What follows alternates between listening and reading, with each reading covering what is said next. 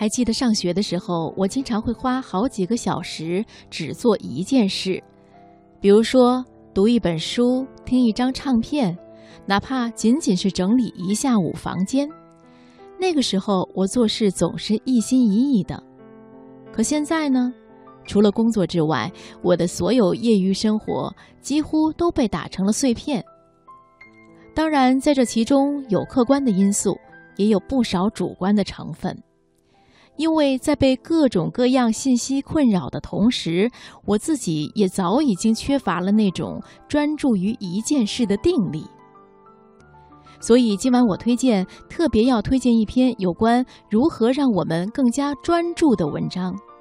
文章的名字是《这世界上所有的美好都来源于专注》，作者李尚龙。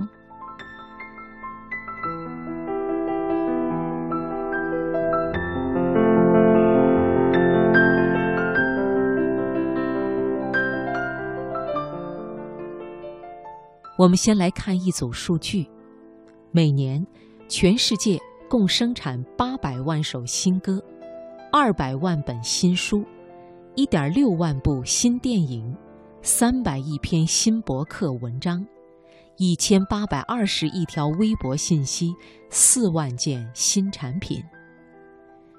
这组令人震惊的数据，意味着我们已经走进一个信息爆炸的时代。现在的信息已经不再缺乏，而是泛滥。不仅泛滥，还让人眼花缭乱。如果说原来许多人失败的原因是信息缺乏，那么现在很多人挫败的原因却是信息爆棚。因为海量的信息会让我们丧失专注的能力。一九七一年。诺贝尔经济学奖得主赫伯特·西蒙曾经说：“在信息丰富的世界里，唯一的稀缺资源就是人类的注意力。”现在看来，这句话正在逐步被验证。信息爆炸声不绝于耳，专注成了奢侈品。可是，这世界上所有的美好，却常常源于专注。那么我们怎么才能做到专注呢？先问你几个小问题：你有多久没从早到晚专注的干一件事情，却没看手机了？你有多久没花四五个小时读一本书，并且做读书笔记了？你有多久没花一周的时间学一门技能，却没有开小差了？答案一定残酷，因为已经很久很久了。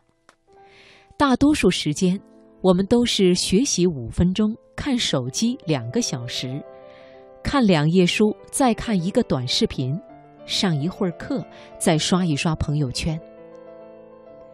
心理学当中有个概念叫心流，心流越长，注意力越强；心流越短，越容易被干扰。而心流的长短是可以锻炼出来的。当我们长期把心流变得越来越短时，人就越来越容易被别的事情打扰，我们也就慢慢失去了长时间独立思考的能力。这是互联网思维的弊端，总是碎片化，话题切换的频率也太快。我的微博里总有人问我。该怎么学习英语？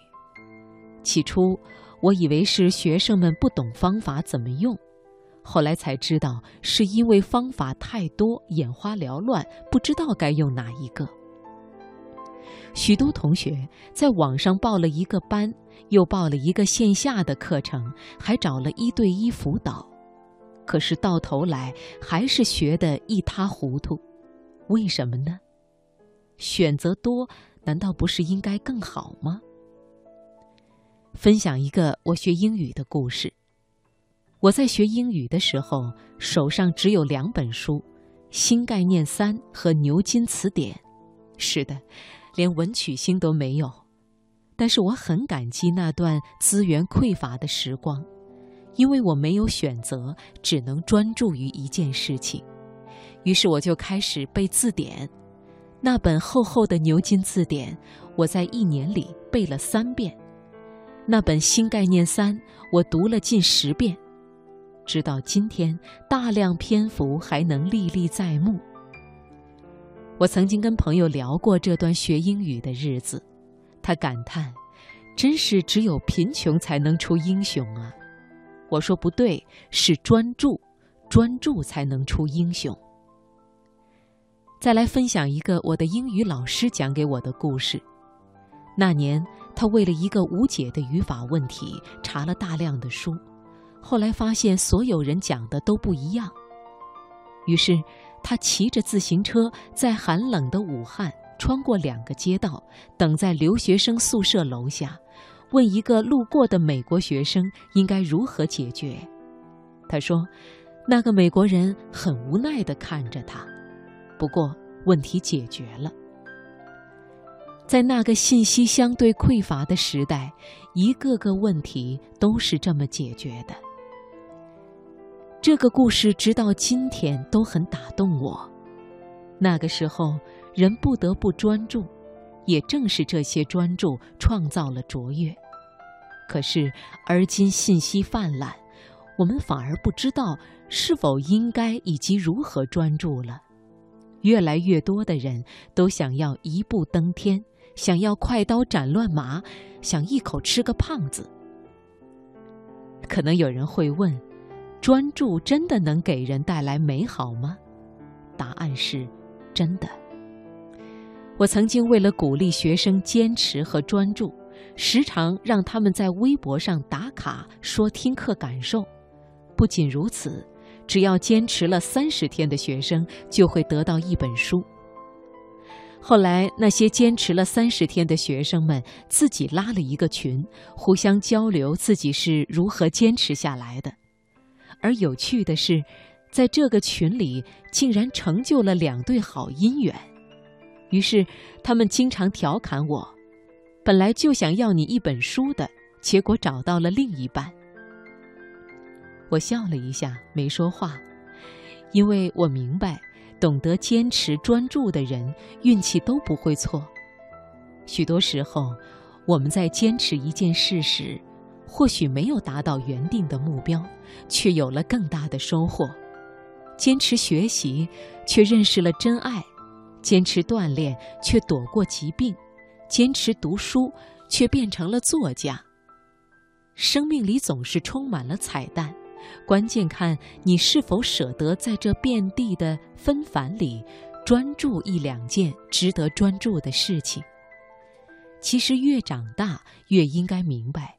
聪明的人都在给生命做减法，然后专注于减法后的选择。毕竟这世界上所有的美好，都源于专注。